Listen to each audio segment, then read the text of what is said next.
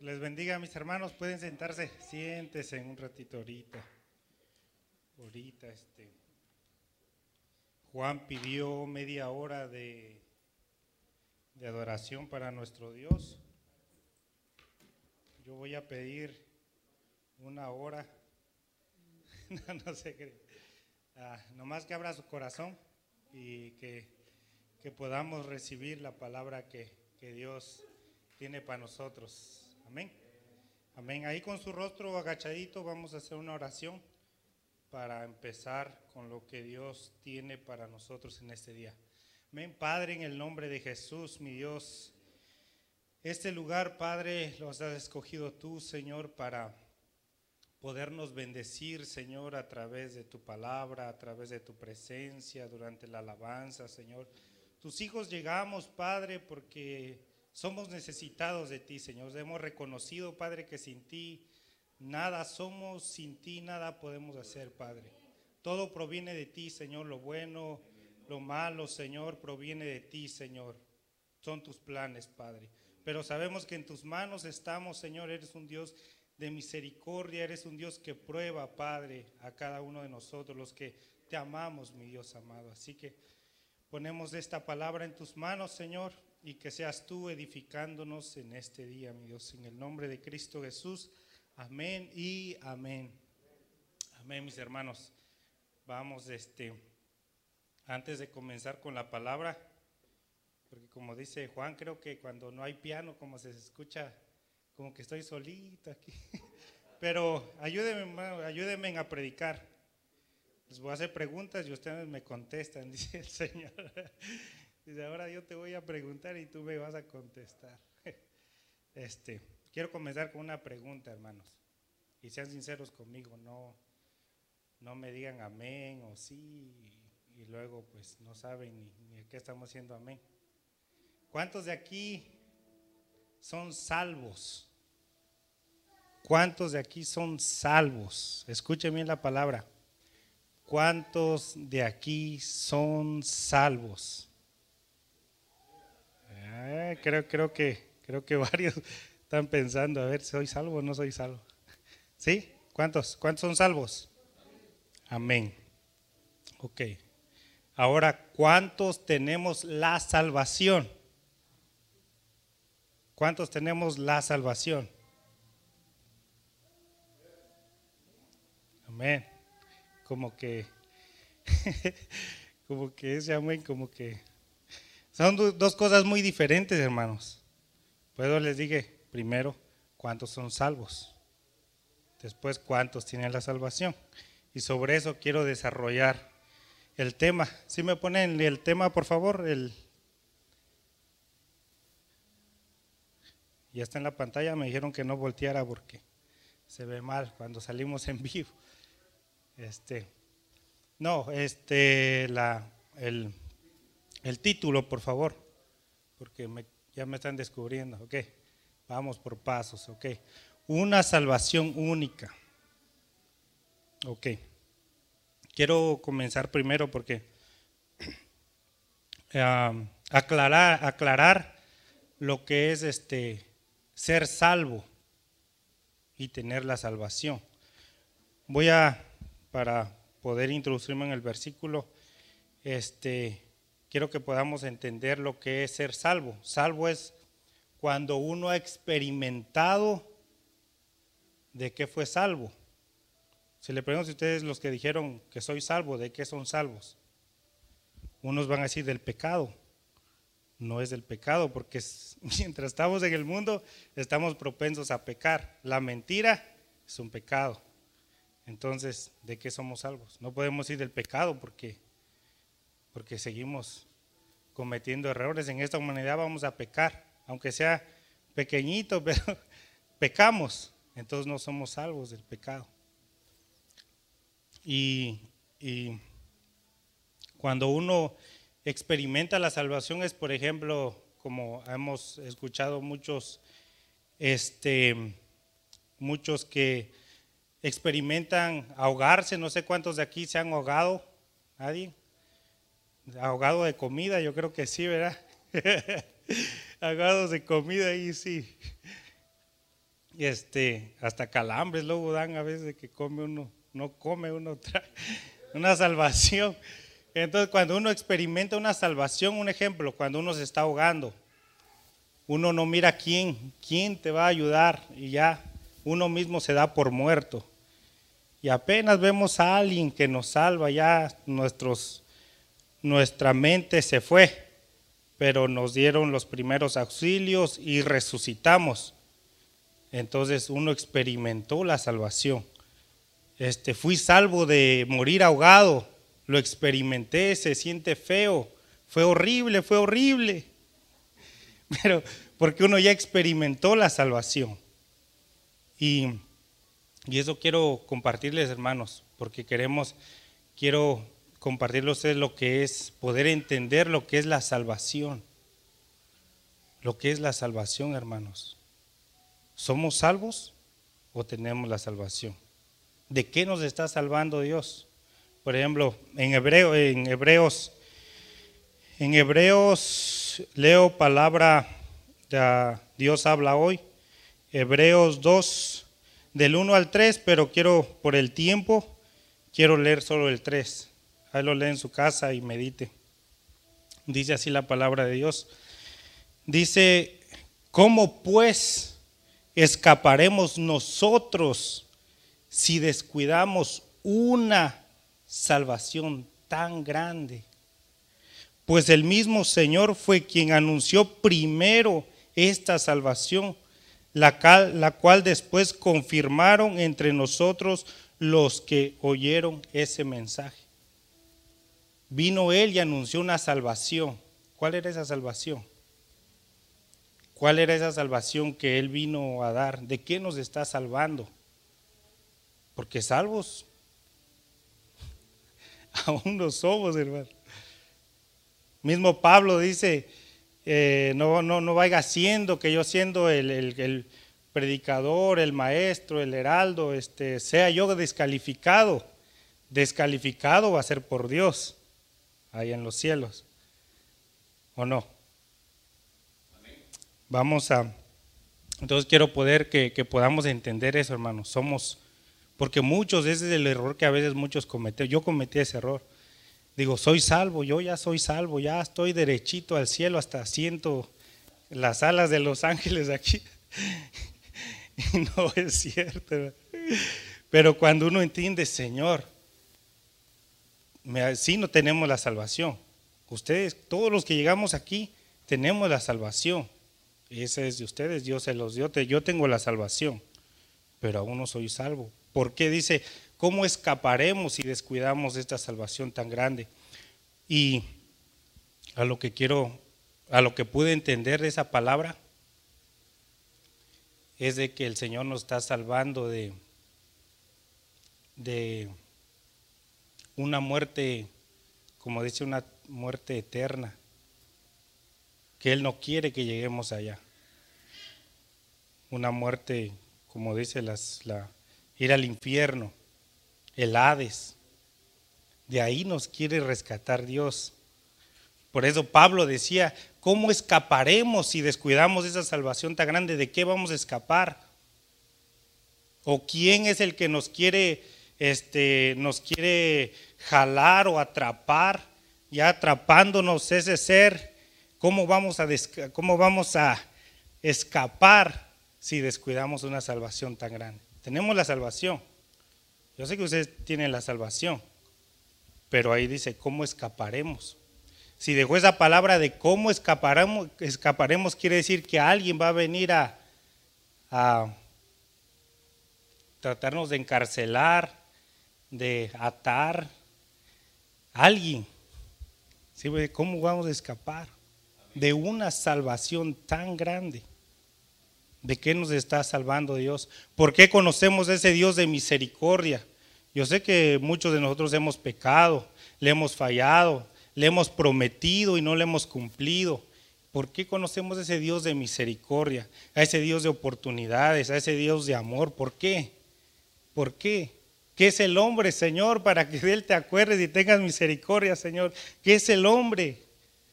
Es mi, creación, es el Señor, son mis hijos. Y les doy oportunidad tras oportunidad porque no quiero, los estoy salvando de, de del infierno, no quiere decir el infierno, pero es la verdad. De eso nos quiere salvar Dios. Y hay muchos no hemos entendido eso, hermanos. Por eso a veces no, no somos, uh, no demostramos cuando llegamos al Evangelio, nos dicen, uh, nos, de, nos enseña, o el que yo creo que todos llegó una palabra de evangelismo a nosotros, un discipulado, alguien hubo que nos enseñó de Cristo, que dijeron, mira, ese ser murió por ti, y nos dijo, nos dio el plan de salvación, que conmovió nuestro corazón y dijimos, es verdad, yo lo quiero aceptar.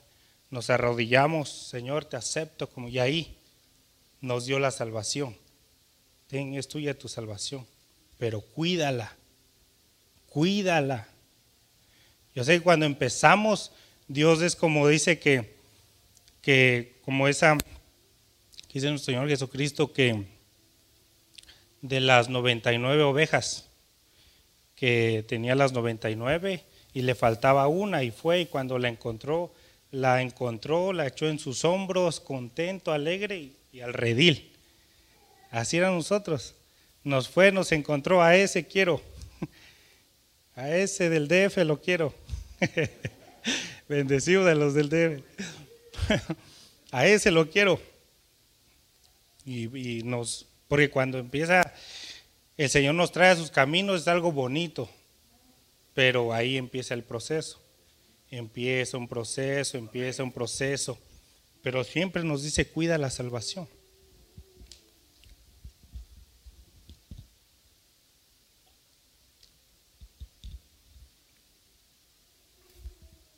No se pongan nerviosos, hermanos. Este, quiero que me, sí, sí me, lo que es la, ser salvo y tener la salvación. Amén. Ok, voy rápido porque eh, tengo el tiempo contado. Es viernes y el cuerpo lo sabe, como dicen. Este, esta versión, mire, eh, mm, Biblia de las Américas dice, ¿cómo escaparemos nosotros si descuidamos una salvación tan grande. Habla de una salvación tan grande. Nadie nos va a poder dar eso, hermano, lo que tenemos. El rico ahí con sus esos, deberíamos nosotros tener como los que ya conocemos esa salvación. Señor, ayúdalos. O ten misericordia, Padre, ten misericordia. Sálvalos. Dale la oportunidad que me la diste a mí pero porque uno ya ha entendido de qué nos está salvando Dios. Ablanda ese corazón, quítale ese corazón de piedra y pone uno de carne que, te conozca a ti, Señor. Vemos el, este, que así, así es, muchos podemos perder la salvación. El día que digamos, soy salvo, es cuando ya estemos con el Señor. Cuando estemos ahí, yo soy salvo me salvó de ir al infierno y de aquí ya no me va a pasar nada porque ya estoy con Él. Pero mientras estamos en este cuerpo, hermanos, y este es para todos, apóstoles, pastores, profetas, maestros, pueblo parejo, todos, mismo Pablo dice, ¿cómo si descuido esta, esta, esta salvación no vaya siendo que yo predicándole a, a miles, a millones, vaya que por un error vaya a perder mi salvación. Pablo lo decía, hermanos, yo no. Pablo lo dijo. Bueno, este, para seguir desarrollando, eh, quiero compartir también, el Señor nos da este armas, se puede decir, cómo, cómo pelear cuando viene eso, el que, que nos quiere atrapar, ¿Cómo, ¿Cómo escaparemos? ¿Cómo escaparemos? Quiere decir que porque nos encerraron en algo, ¿cómo escaparemos? Y quiero, este, a esto le puse las tres pruebas de fuego. Y todo como cristiano tenemos que pasar esas, esas pruebas de fuego. Le puse de fuego porque pues, hay una revelación que me dijo. No, porque, porque dice, dice que pasarán, dice, caminarán en el fuego, dice, y no les quemará, y que correrán y no se cansarán. Y, y pues son pruebas, hermanos. Fuego es porque nos meten pruebas a veces que, es difícil, humanamente es difícil. Uno derrama sus lágrimas en esas pruebas y, Señor, o me ayudas o, me voy al Vaticano, Vaticano a pedir ayuda. Eh, sí, yo no sé usted, pero a mí sí me tocó tiempos en donde sí, situaciones que, que solamente él sabía cómo, cuando veníamos a oración, solamente no hablaba, pero en mi mente y mis lágrimas nada más, porque pruebas de fuego que pasa uno, tenemos que pasar. Yo ya sé, ya sé que quieren la primera, ¿cuál será? ¿Cuál será? ¿Cuál será la primera? Pues me tomo un trago.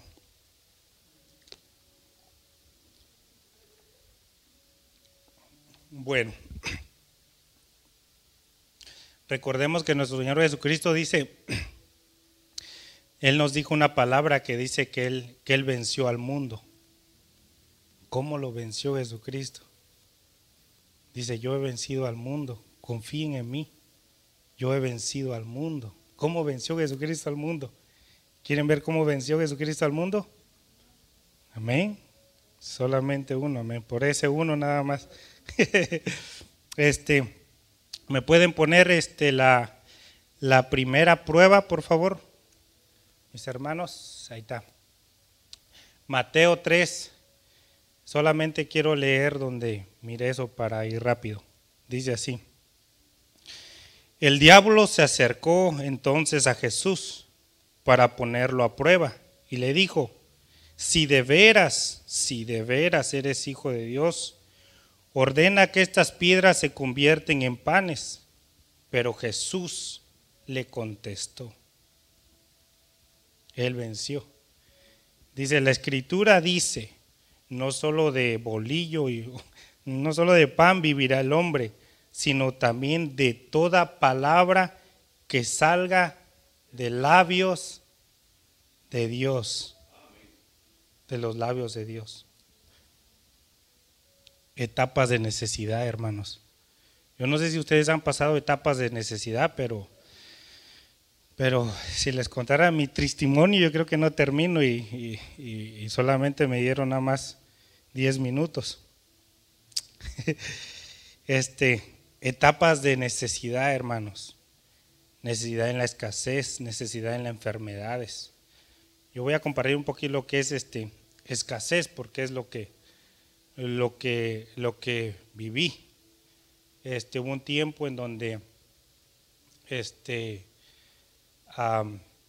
llegan pruebas, se cierran puertas, pum, pum, pum, se cierran puertas. Y uno no sabe ni, ni, ni cómo. Ah, toco aquí, no se abre. Recuerdo que esa etapa, un hermano iba a mi casa, me iba a traer a mi casa me ayudaba a buscar trabajo, iba ayunando y yo con mi cafecito. Le digo, brother, tomemos un café. No, dice, brother, estoy ayunando para que Dios le dé trabajo. Ayuno, por más ayuno, no, las puertas cerradas. ¿Qué hago, Señor? Y uno mira a su familia. Los que tenemos familia es un poco difícil.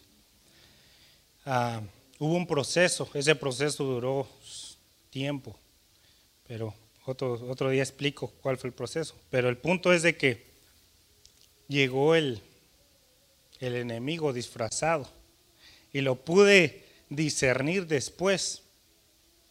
En el trabajo estábamos y, y recuerdo que pues este, necesitaba yo pues dinero y le digo présteme, présteme y présteme 300, présteme 400, présteme esto, présteme.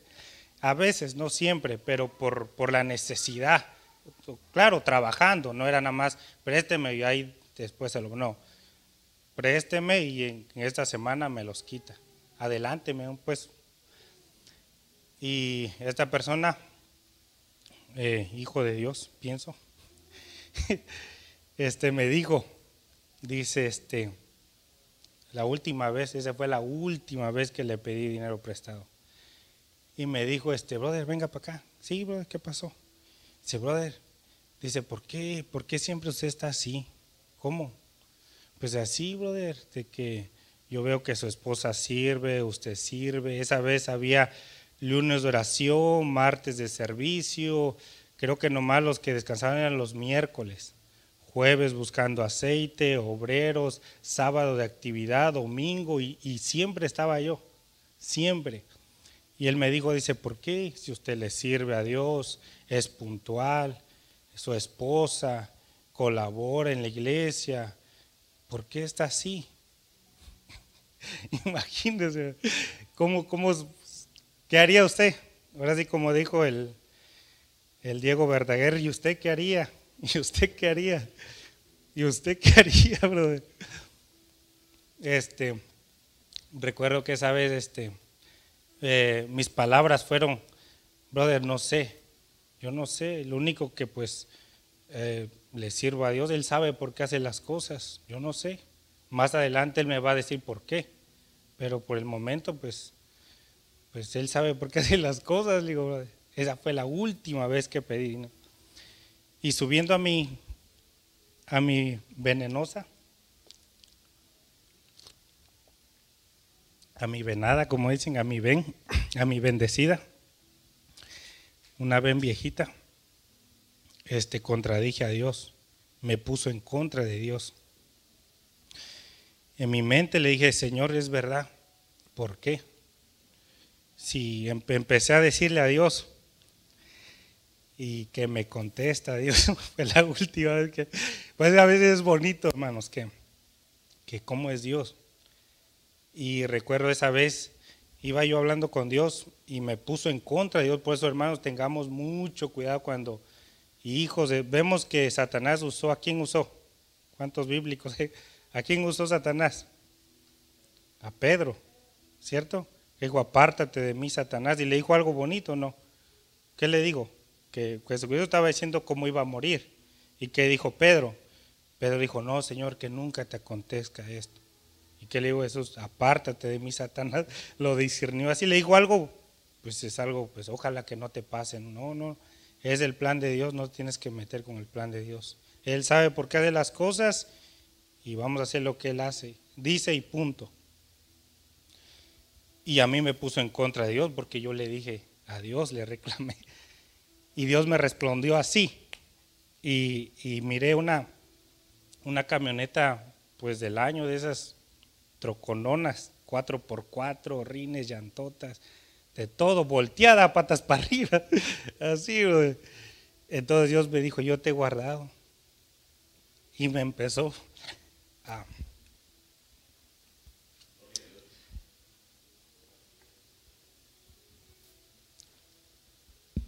Perdón.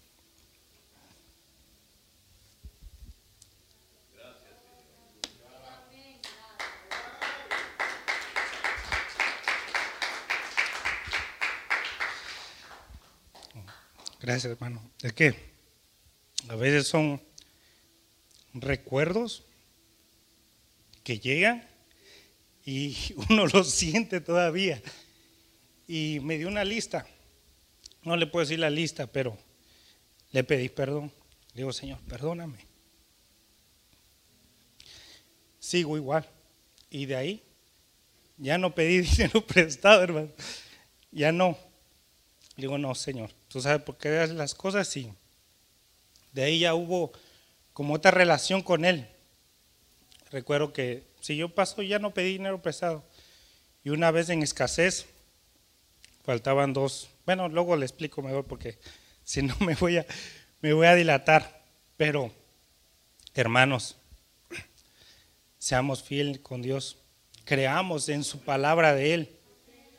Tiempos que estemos pasando, él nos dice, sostengámonos en eso, fiel eres tú, como Jesucristo. Jesucristo ahí dice que, que Él venció. Él venció, dice, este, sino también de toda palabra que salga de los labios de Dios. La necesidad. Jesucristo pasó necesidad. Su necesidad que tenía Él, tenía hambre, pero Él no. Vino ofertas y la rechazó cambió, le cambió las palabras. Amén. ¿Cómo vencemos con eso? En la escasez, enfermedades. ¿Sabe cómo vencemos? Vencemos siéndole fiel, fiel a sus promesas de Él. Situaciones que estemos pasando en la enfermedad, escasez, Él es fiel. Agárrese de una palabra, Señor. Yo no sé cómo le vas a hacer tú, pero tú me vas a ayudar. Y así ya después, ya cuando yo conocí eso a Dios, ya le decía a él, tenía una manager que, que, que si no pagaba la renta me iba a correr. Recuerdo que esa vez le dije también, le dije, Señor, mira, la manager sabe que yo soy cristiano. Si yo no tengo para la renta tal día, yo le voy a decir, ¿sabes qué? Nomás tengo 300 dólares. No tengo dinero, le voy a decir la verdad, no tengo. No quiero pedir prestado porque si pido prestado te voy a avergonzar a ti.